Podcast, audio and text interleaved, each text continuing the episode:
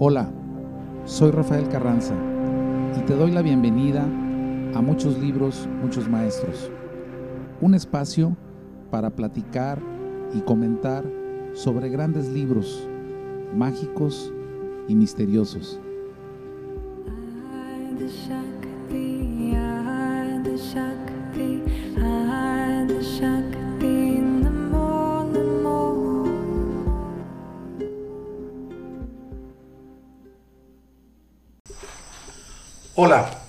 Buenas tardes, bienvenidos a Muchos Libros, Muchos Maestros.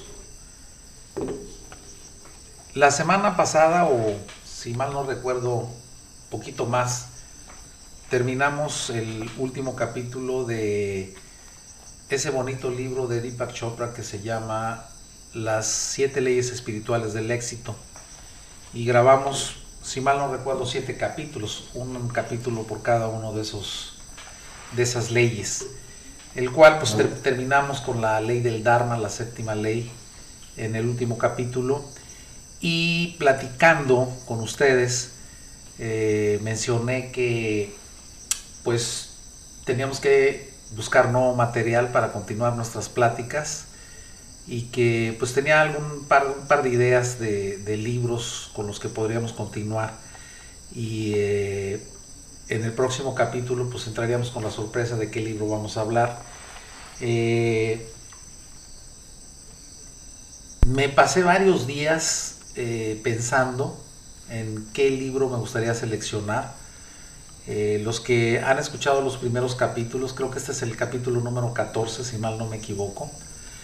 Cuando empezamos con este proyecto, ya hace pues dos o tres meses que empezamos a grabar, eh, creo que lo primero que mencionamos en, el, la primerísima plática que tuvimos, lo primero que mencionamos era que pues este era un experimento, en lo personal para mí nunca había hecho grabado ningún tipo de podcast, conferencia, plática, clase o no sé, yo diría más bien plática, pero nunca había tenido la experiencia de grabarla. Eh, ni siquiera sabíamos qué tipo de software o si necesitábamos un micrófono especial o etcétera, etcétera. Y bueno, mis hijos me fueron acomodando con más o menos todo lo que necesitamos y así es como hemos estado grabando. Sin embargo, el, meollo del asunto es que cuando, cuando iniciamos este proyecto en el primer capítulo, el segundo, eh, mi primer comentario fue, no tengo la menor idea de hacia dónde o hasta dónde nos va a llevar este proyecto que iniciamos. Eh, y ahora que terminamos el libro de Deepak Chopra, eh, empecé a buscar material para continuar con este programa. Y aunque yo ya tenía una lista o tengo una lista de 20 libros o 25 libros de los que me gustaría platicar, libros que leí ya en tiempo pasado, eh, con la práctica de estos, de la grabación de estos programas, pues me he dado cuenta que no es tan sencillo, no es tan fácil como yo me imaginé en un principio, eh, porque incluso muchos de los libros de los que hice mi primera lista no los tengo, eh, muchos los regalé, me cambié de casa, he viajado mucho, me he cambiado mucho de casa. Y además la otra, la otra cosa que aprendí es que eh, aunque es una plática informal, porque no son ni, ni, es un curso, ni es una conferencia, y mucho menos un videolibro, eh, sí se requiere cierta cantidad de tiempo para repasar, aunque ya haya leído el libro, lo haya disfrutado, tenga bastantes recuerdos y algunos aprendizajes de ese libro. De cualquier manera, con la práctica, grabando estos podcasts, me di cuenta que de alguna manera tengo que ir de regreso al libro y empezar a releerlo de manera rápida y sobre todo empezar a tomar algunas notas o subrayar o colorear, eh, poner algunos este, stickers, algunos papelitos para separar las páginas y eso pues requiere de un, de un tiempo, dedicarle un, tiempo considerable al proyecto. Eh, como les he mencionado en varios de los grabaciones anteriores. Eh, yo me dedico en el ámbito empresarial a manejar ciertos negocios de tipo turismo y pues tengo un trabajo de tiempo completo y prácticamente este podcast lo grabamos como una especie de aficionado, como para algo que hacer los fines de semana. Y bueno, pues nos hemos estado aplicando a escoger el material que nos gustaría eh, comentar. Escogiendo el material, eh, de entrada, de entrada me, me llamaron la atención dos libros que tengo por ahí en mis libreros y un libro que me gustó mucho y que está en mi lista pero que no lo tenía. El primer libro que me, que me se me ocurrió que sería, sería padre este, platicar, releer, comentar ese libro, es un libro que me regalaron hace, pues, yo creo que 25 años o más, un compañero que en ese tiempo fue compañero de trabajo en un, en un hotel que manejábamos en, en la Costa Alegre, en Tenacatita, en un lugar que se llamaba Punta Serena, que era un hotel holístico. Y ahí conocí muchísima gente muy talentosa y también muchísima gente muy rara. Y en ese hotel que se llamaba en aquellos tiempos, creo que todavía se llama Punta Serena, pero cambiaron el concepto. Pero en ese tiempo nos juntamos ahí un grupo de gentes entre chamanes, eh, lectores de tarot, eh, cocineros vegetarianos, eh, masajistas, terapeutas, brujas, etcétera, eh, que conformamos un equipo para, echar a andar ese concepto. Y ahí conocí a un suizo muy amigo mío, muy apreciado, al cual le mando un cariñoso saludo, que se llama Reto Cade. Y pues yo cuando conocí a Reto, a ser mínimo 25 30 años, la verdad que yo era hotelero, me dedicaba al tema de ventas, marketing, operaciones, alimentos y bebidas, mantenimiento, etcétera, y no tenía el menor interés y, no tenía el menor contacto con los temas este, espirituales, chamánicos, esotéricos, etcétera. Y ahí cuando me tocó participar en, ese hotel, que manejábamos dos hoteles y, y, uno de ellos era el de Punta Serena, conocí a Reto Cade, que era un suizo, que tenía muchos, muchos años estudiando eh, diferentes disciplinas, eh, diferentes, muchas disciplinas, entre ellas la cábala, eh, el chamanismo, seguidor y estudioso de Carlos Castaneda, y además rodeado de un grupo de gente que tenía también mucha experiencia en muchos ámbitos. Y él me regaló, a través de los años que trabajamos ahí, que trabajamos como cuatro o cinco años juntos, él me regaló un libro que se llama La Perla Escondida, de, una, de un autor que se llama Carlos de León. Y bueno, cuando me regaló el libro, eh, lo abrí, lo leí, no entendí, creo que prácticamente nada. Me gustó la introducción del librito porque está muy interesante.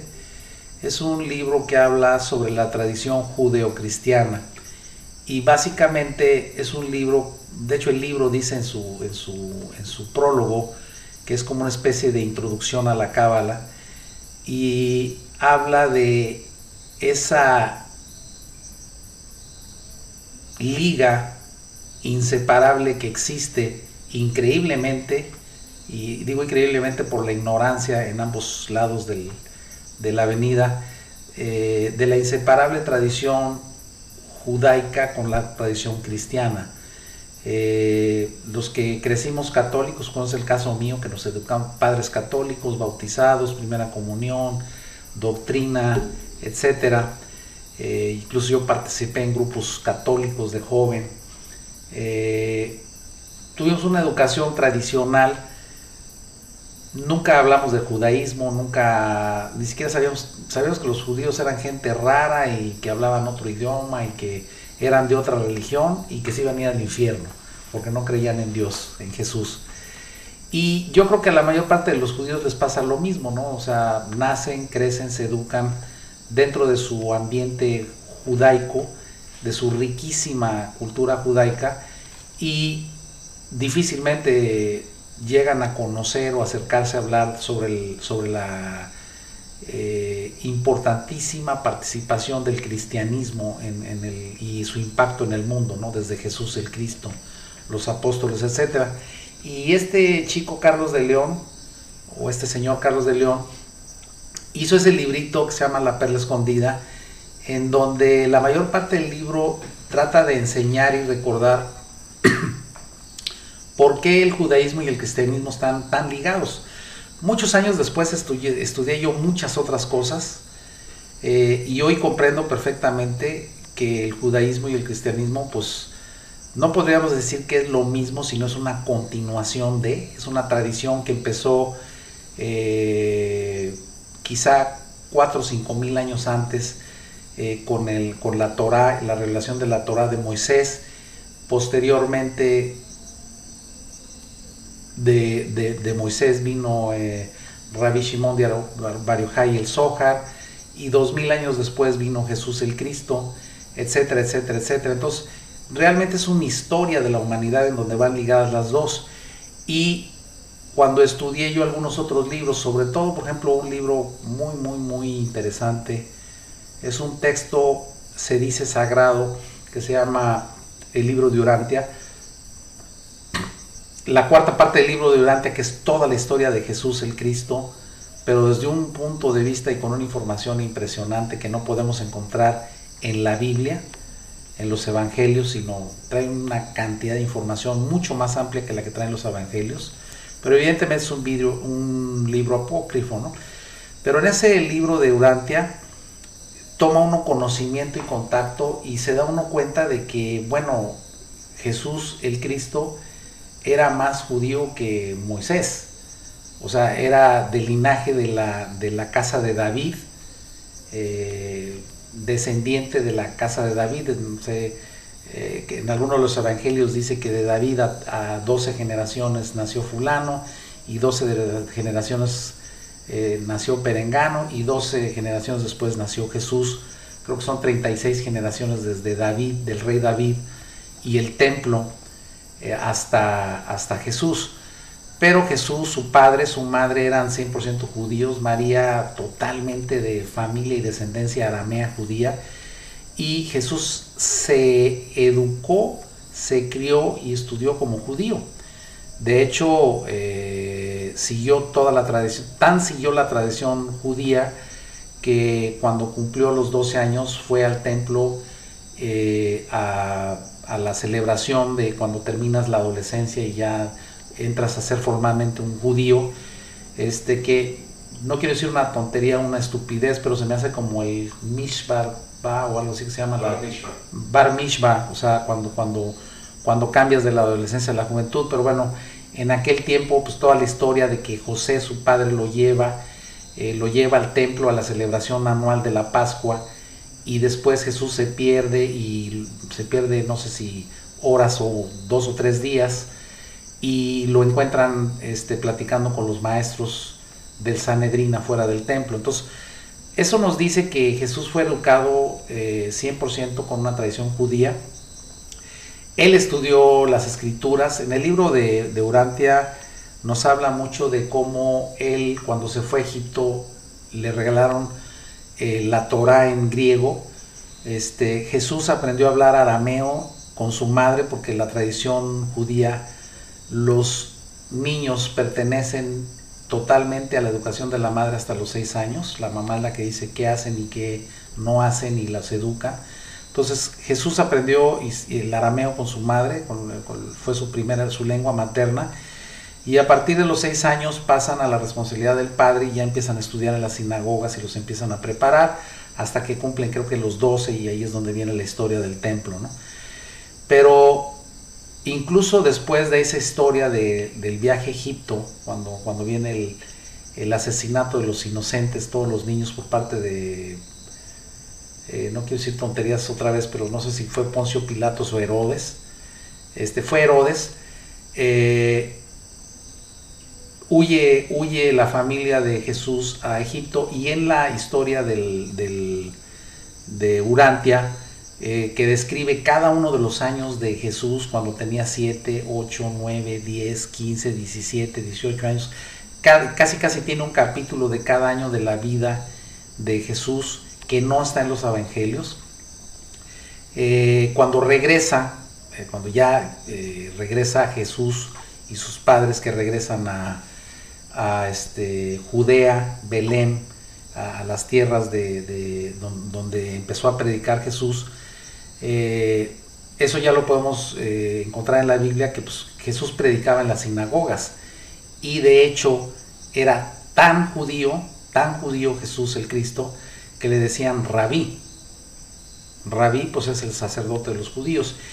Y no solamente nació, estudió, se crió, se educó y predicó como judío Jesús, sino que murió como judío, porque el, título que pusieron en la cruz donde fue crucificado arriba, que decía Inri, este, dice aquí es el rey de los judíos. Entonces, eh, básicamente este libro de, La Perla Escondida, eh, que, era uno de los que quería platicarles, y parece que ya les platiqué un ratito del libro, eh, habla de toda esa tradición judaica, pero después se mete a, temas cabalísticos.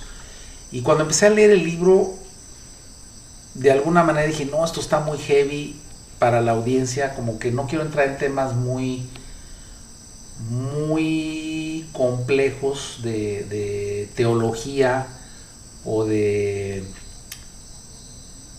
sí de teología, de temas teológicos profundos. Primero porque no, no he estudiado teología.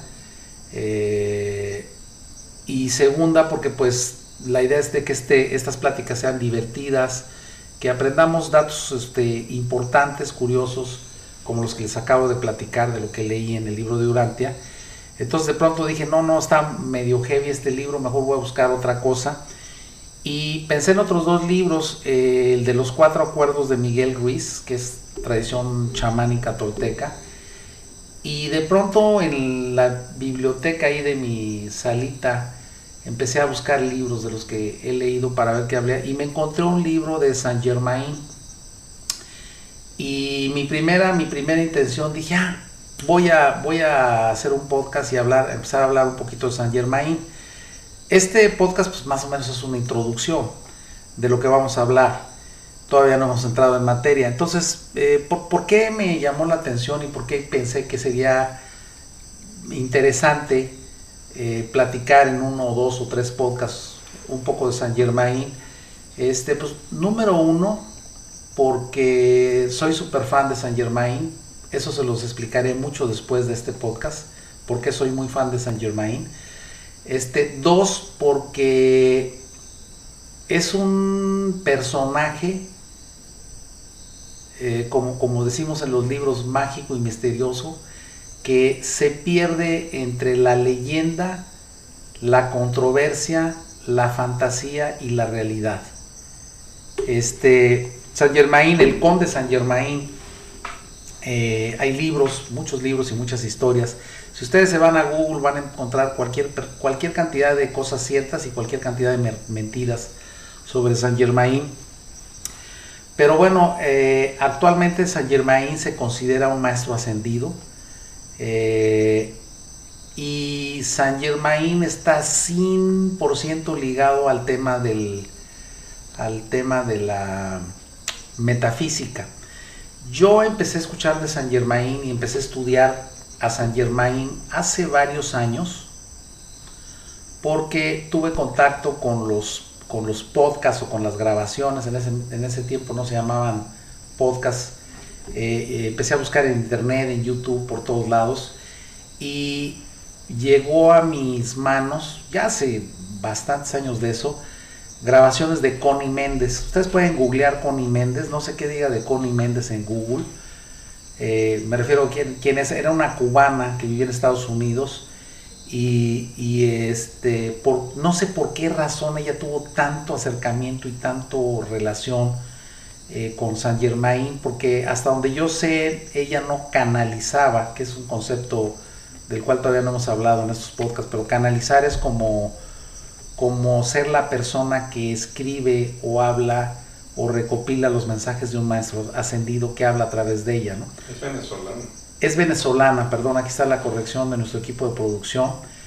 Es venezolana eh, y Connie Méndez grabó muchísimo, no sé si escribió libros o no, yo no he leído nada de ella. Es compositora, cantante, ensayista, caricaturista, actriz y escritora. Ok, escritora, cantante, caricaturista, bueno, tenía muchas cosas, pero eh, grabó, grabó muchos, este, ah, hizo muchas grabaciones de metafísica y todas estas grabaciones de metafísica están basadas en el maestro Saint Germain. Entonces eh, me encantó, me encantó. Connie Méndez, fue para mí todo un descubrimiento, empecé a escucharla casi diario, eh, tiene, tenía la, ya saben, los primeros seis capítulos de Connie Méndez Metafísica 1, luego los otros 10 capítulos de Metafísica 2 y los de Metafísica 3, y o sea, como siempre que he entrado en alguna en algún tema, en algo que me interesa y empiezo a estudiar y a bajar y a recopilar información, pues fui buscando y fui encontrando material grabado de Connie Méndez que me encantó, me fascinó, me fascinó, me fascinó. Y evidentemente viene de una relación muy profunda con Cristo, o sea, eh, habla del Padre, del Hijo, del Espíritu Santo y sobre todo del, del, Cristo, más que de Jesús, del Cristo, eh, que hay una diferencia gigantesca entre Cristo y Jesús. Jesús la persona, Jesús el personaje y el Cristo el, iluminado, el bendecido, el Hijo de Dios. Entonces, eh, la conciencia crística, etc. Entonces, me gustó mucho Connie Méndez y y Connie Méndez hablaba mucho de un libro de Saint Germain que se llama El libro de oro de Saint Germain. El libro de oro de Saint Germain. Si ustedes buscan en YouTube, eh, lo encuentran en tres segundos, el libro de oro de Saint Germain. Y básicamente eh, Saint Germain, desde mi muy, y lo digo con toda, desde mi muy humilde y ¿cuál es la palabra que estoy buscando? Eh, ignorante punto de vista, desde mi ignorancia, desde mi profunda ignorancia y desde mi muy humilde opinión, para mí Saint Germain es el, el mejor de los ejemplos de lo que es la más pura neurolingüística, la ciencia de la neurolingüística. Y la neurolingüística pues es una ciencia de la que podríamos hablar y a lo mejor platicaremos en algún momento. La neurolingüística es la manera correcta de hablar, la neurolingüística habla del inconsciente, del consciente, de cómo la mente entiende y no entiende determinadas cosas. Eh, les voy a poner un ejemplo muy práctico. Por ejemplo, la, la, neurolingüística, una de las cosas que aprendes, de las primeras lecciones que aprendes dentro de la neurolingüística, es a dar indicaciones y hablar siempre en afirmativo, porque se descubrió que el cerebro no entiende la palabra no, no la interpreta, el, inconsciente, el subconsciente no, no tiene la capacidad de interpretar la palabra no, entonces en lugar de decir no pises el pasto, tú tienes que decir eh, manténgase fuera del césped. Eh, en lugar de decir no tire basura, debes de decir tire la basura en el cesto o deposite la basura en el basurero. Entonces, hay una carrera y especialistas, de hecho es una carrera, una ciencia que puedes estudiar, das clases, das consultas, etcétera, en la neurolingüista, pero la, neurolingüística es toda una ciencia.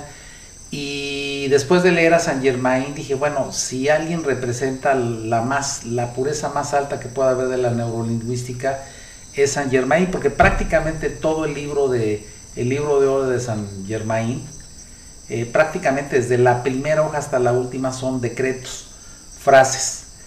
Algunos decretos este, me encantan, me gustan, muchos de ellos los practico, los he practicado, a veces los practico diarios, eh, porque te hablas a ti mismo, ¿no? Y, les voy a poner un ejemplo, aunque no vamos a hablar de Saint Germain, porque el tercer libro fue el que escogí, no, no, los dos de los que les estoy hablando. Pero, por ejemplo, para que tengan una idea, si alguien no ha escuchado a Saint Germain, con todo respeto, eh, una frase de Saint Germain que me gusta mucho repetir en las mañanas es, eh, te levantas, te lavas la cara, te ves al espejo y dices, yo soy la salud perfecta manifestada aquí y ahora en el perfecto funcionamiento de todo mi cuerpo, todas mis células y todos mis sistemas. Entonces, es una frase cortita, pero tú la repites y la repites y la repites y la, todos los días te levantas, te ves a los ojos en el espejo y dices, yo soy la salud perfecta manifestada aquí y ahora en el perfecto funcionamiento de todo mi cuerpo, todas mis células y todos mis sistemas. No voy a entrar ahorita a hablar de, cuál es el efecto y qué es el subconsciente y qué es la neurolingüística, pero ese es el estilo de hablar de, las, de los decretos de Saint Germain y tiene unos decretos hermosos, preciosos.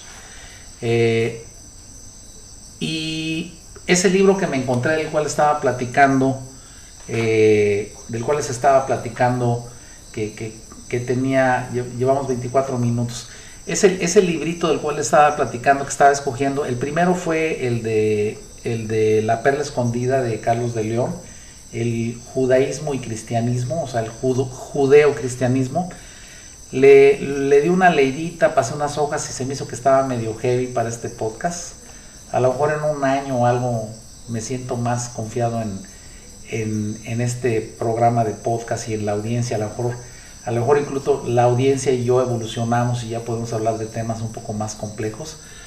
Pero no, no complejos, profundos pero no, decidí no, no hacer ahorita el programa de ese libro y entonces me fui con el, libro de Saint Germain que escuché y lo empecé a leer, a tomar notas, a, subrayar. Eh, y lo que me gustó es que habla un poquito de quién era Saint Germain, quién es, cómo, cómo, se integra. Y, y, me gustó la idea y sí, sí lo vamos a, yo creo que después de este libro que vamos a ver ahora, vamos a hacer algo de Saint Germain porque la parte que me gustó es que es algo que poca gente conoce, poca gente ha escuchado de él, muy, muy, muy poca gente, digamos que no es de lo que está de moda. Este es un personaje eh, que ha caído a través, él, él tuvo varias encarnaciones en 1700, en 1800, incluso una de sus encarnaciones se dicen que él escribió este, Shakespeare o sea, la escritura de Shakespeare era una reencarnación de Saint Germain, entre otras, ¿no? Les digo que es, es un personaje que se pierde entre la leyenda, el misterio, la controversia y la fantasía. Entonces, pues no deja de ser interesante. Acuérdense que el programa desde el primer día dijimos son libros mágicos y misteriosos. Eh, ¿Por qué mágicos? Porque hablan de un mundo mágico, como si estuviéramos hablando de, de esas películas de, de los eh, las películas que hicieron hace pocos años de, de Gandalf y de... El, Señor de los Anillos. El Señor de los Anillos y ese tipo de cosas así mágicas y misteriosas. Pero eh, acá habla de los maestros ascendidos, de los siete rayos, etc. Entonces creo que sería, sería padre, sería bonito entrar en esa parte de la metafísica de una manera muy... Eh, ligera, liviana, porque ninguno de nosotros aquí, mucho menos yo soy experto en eso, pero sí comentar un poco de lo que está en el libro, eh, de los, de, los, eh, todo lo, cómo se conforma el sistema arcangélico, angélico, serafínico, etcétera, todos esos mundos que hemos escuchado hablar y que están pintados en la capilla sixtina y en las iglesias y que no sabemos ni qué rollo de qué habla. Eh, por ahí anda el tema de, de San Germain, y hablar un poquito de qué es, quién es y luego entrar a lo que realmente nos puede dejar algo que nos podamos llevar, que nos podamos comer, que nos podamos alimentar y que podamos tener como guardadito ahí y, que sea una herramienta más que nos utilice, que podamos utilizar en cualquier circunstancia, en cualquier momento a través de nuestra vida, que es un poco también la intención de, este, de estos programas.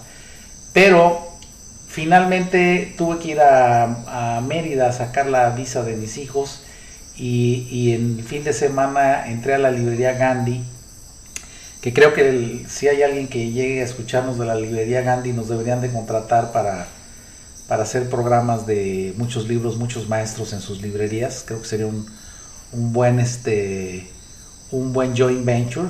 Así que si alguien conoce a los directivos ejecutivos de Gandhi, este, díganles que podríamos hacer algo bonito juntos.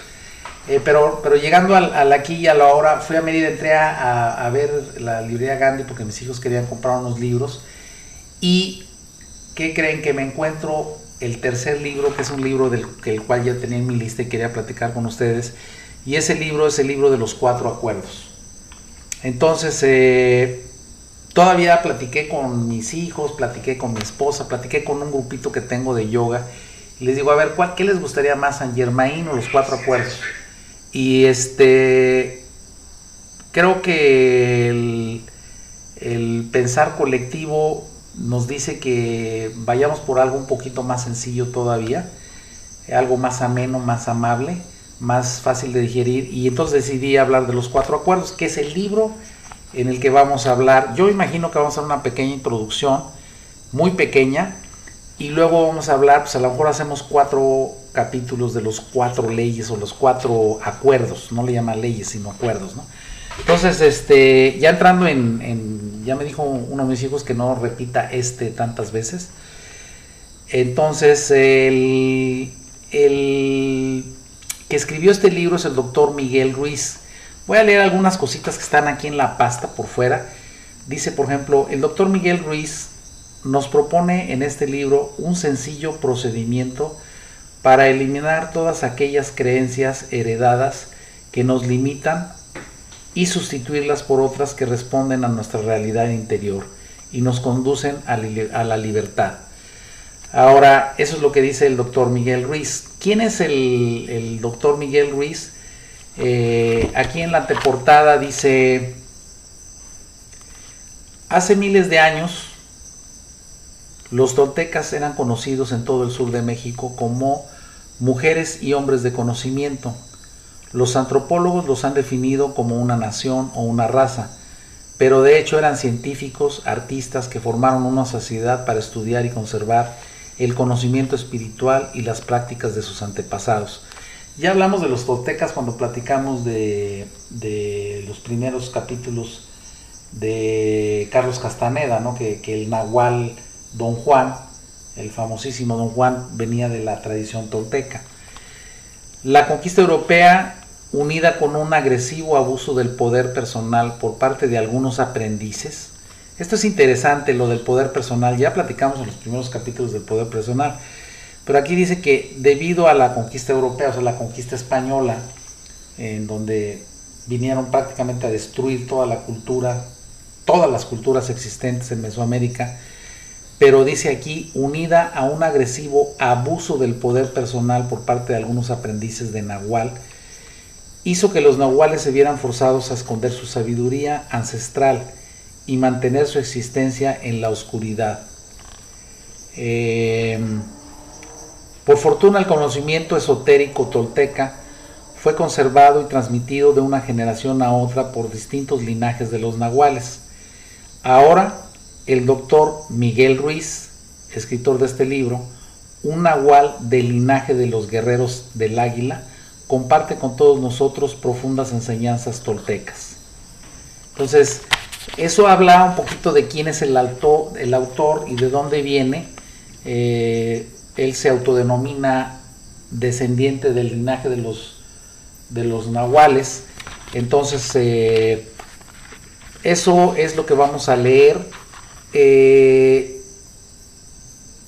y creo que la introducción la vamos a hacer en el próximo capítulo, la vamos a grabar el próximo capítulo, continuamos un poquito. Bueno, eh, vamos a empezar con la introducción del, libro.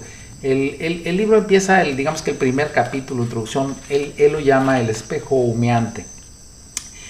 Y leo pequeñas líneas que subrayé y comentamos. Dice, hace 3.000 años había un ser humano igual que tú y yo, que vivía cerca de una ciudad rodeada de montañas.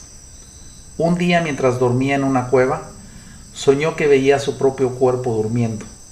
Salió de la cueva a una noche de luna llena y vio una infinidad de estrellas.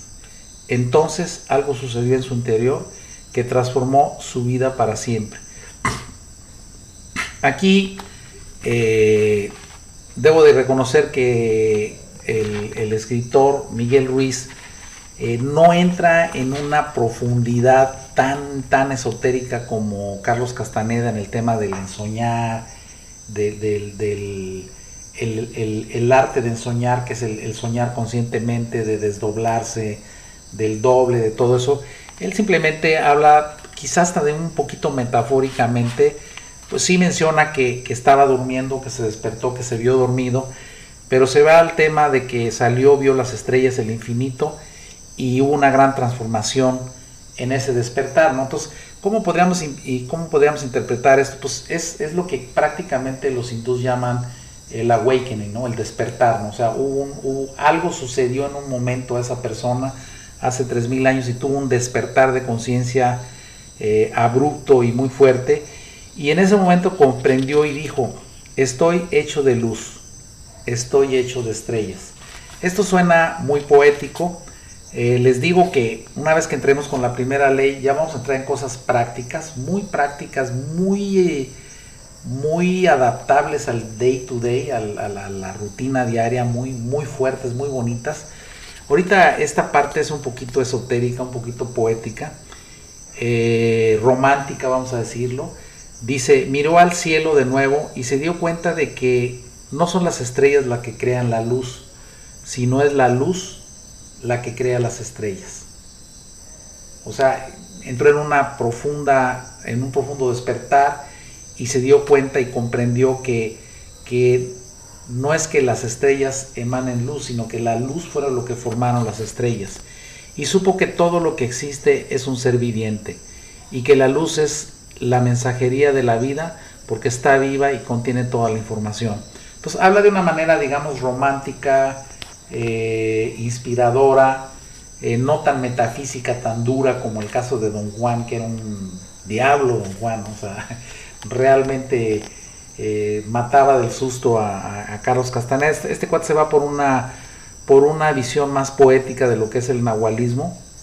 Y aquí continúa y dice, y llegó a la conclusión en ese despertar este hombre, que la percepción humana es solo luz que percibe luz. O sea, nosotros como seres humanos realmente somos luz, somos seres de luz que estamos percibiendo luz. También se dio cuenta de que la materia es un espejo, todo es un espejo que refleja la luz, crea imágenes de esa luz. Y, el, y ese mundo de ilusión y del sueño le llamó el humo, que es que la parte, hay un capítulo en donde dice espejo humeante, por eso llama el espejo humeante. Ahora, eso del espejo humeante que está escrito aquí de una manera muy poética, en la filosofía hindú se llama Maya, que es el mundo de la ilusión.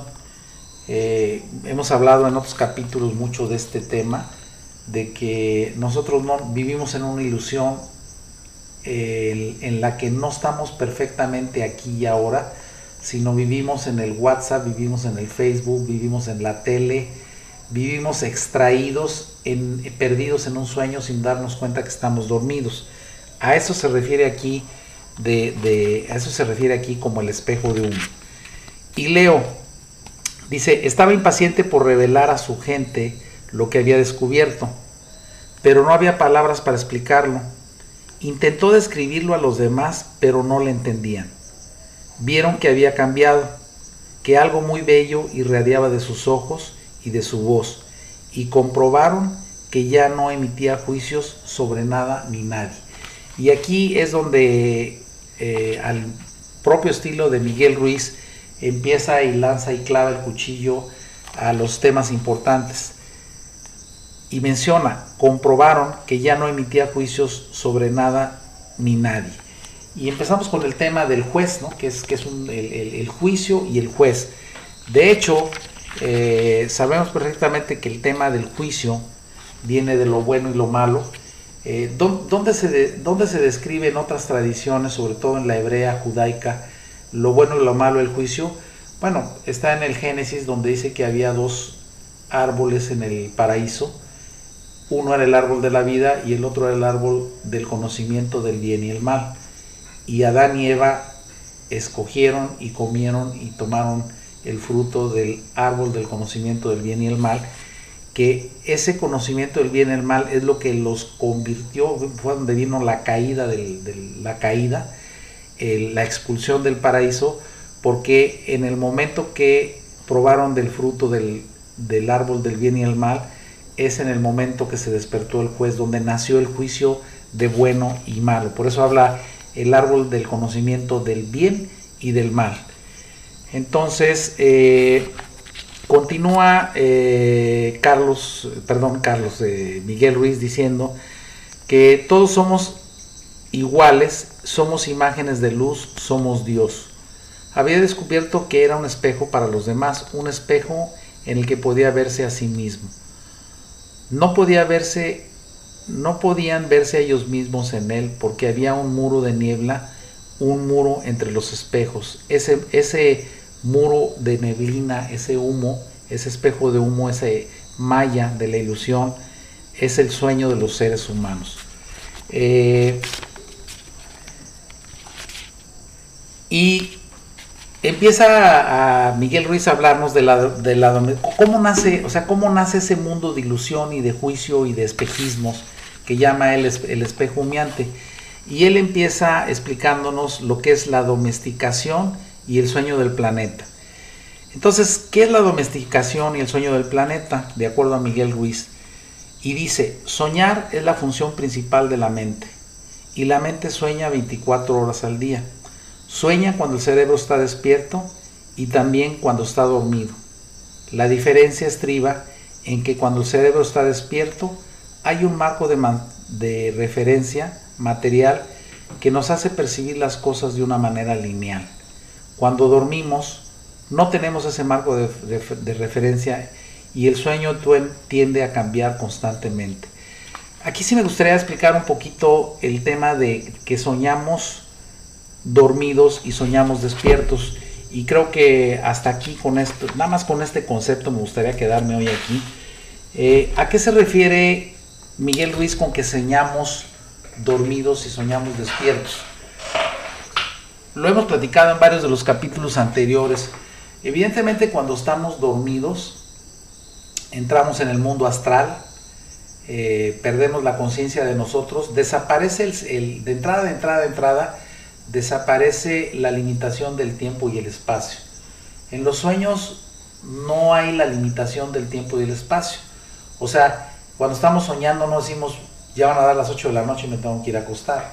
Simplemente estamos soñando cualquier cosa, por más absurda o clara o sencilla que pueda ser, simplemente estamos soñando y no existe ni el tiempo ni el espacio. ¿Por qué no existe el tiempo y el espacio? porque podemos soñar con diferentes personas, incluso algunas de ellas que ya no están. Podemos soñar con gentes que ya murieron, que, ya nos abandonaron o que pasaron simplemente y para allá vamos. Eh, junto con gentes que conocemos. Eh, podemos soñar con gentes que no se conocen en, una misma, en un mismo lugar.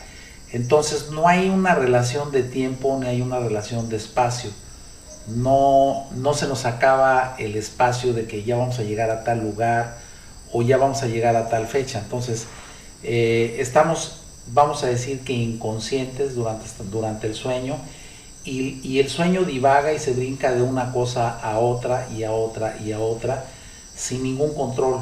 Eso es lo que nosotros normalmente experimentamos dentro de nuestros sueños, si nos acordamos de ellos. Eh, y de pronto despertamos. Entonces nosotros pensamos que estamos dormidos cuando estamos dormidos y que estamos despiertos cuando estamos despiertos.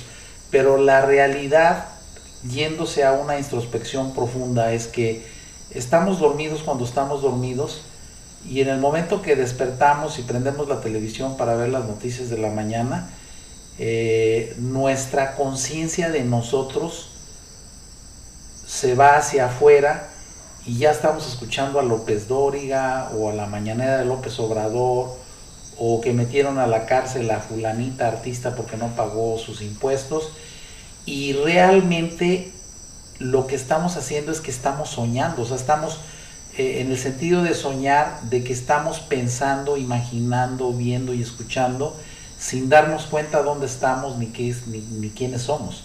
Simplemente nos, nos metemos dentro de la película del noticiero o si prendemos la televisión y vemos una película o una serie, pues en el momento que le damos play a la serie, entramos en el drama del asesino, que si, si fue el, el, butler o fue la enfermera la, la, asesina o quién tiene la culpa o si el chico le está poniendo los cuernos a la chica, etcétera, pero estamos completamente dentro de la trama de la película o del capítulo que estamos viendo, lo cual quiere decir que estamos soñando, porque no estamos pensando, no estamos conscientes de nosotros.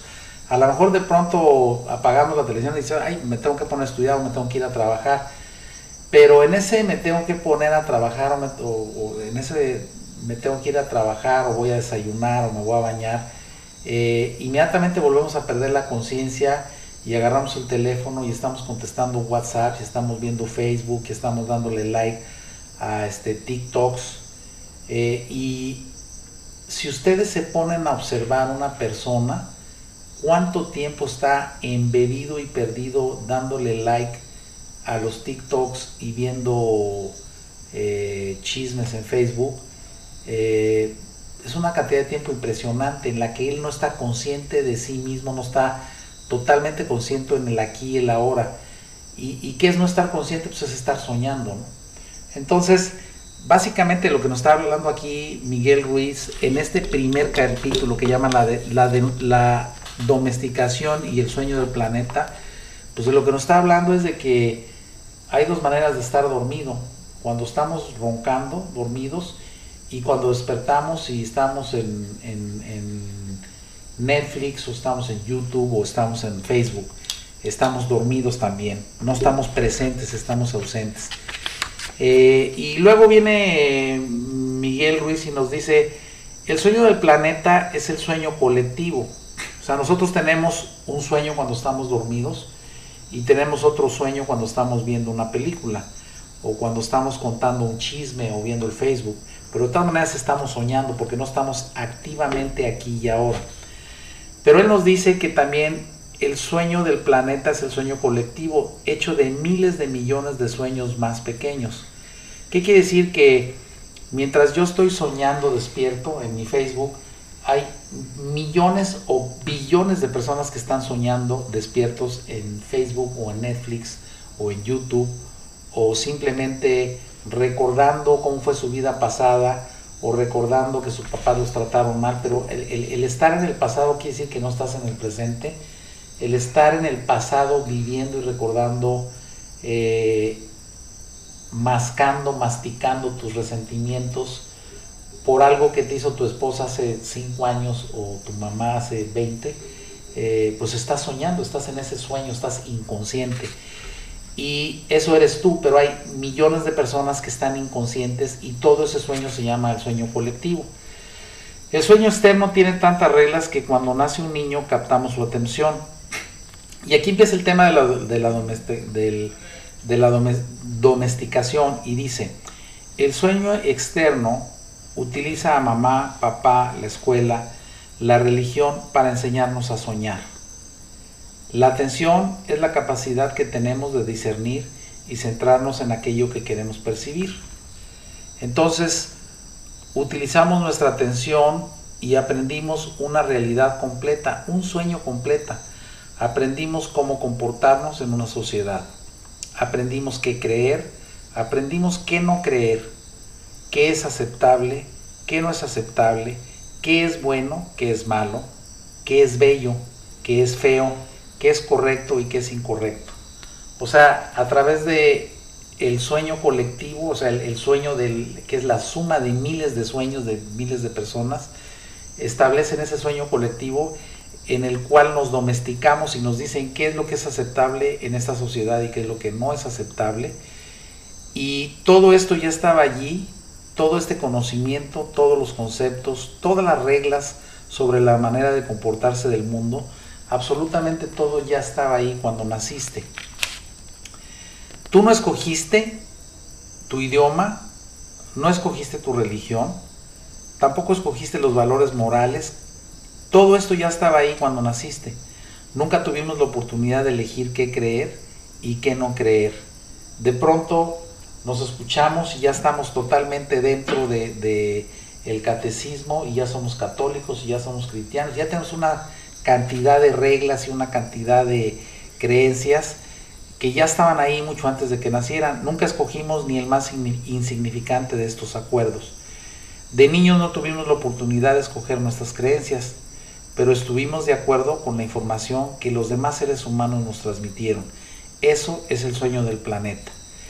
El próximo capítulo continuaremos un poquito con esta introducción y entraremos en el primer acuerdo, eh, que es una, es una parte ya muy práctica que la verdad me encantó, se lo súper recomiendo, este libro se lo recomiendo, lo vamos a platicar y vamos a entrar a cada uno de los cuatro acuerdos.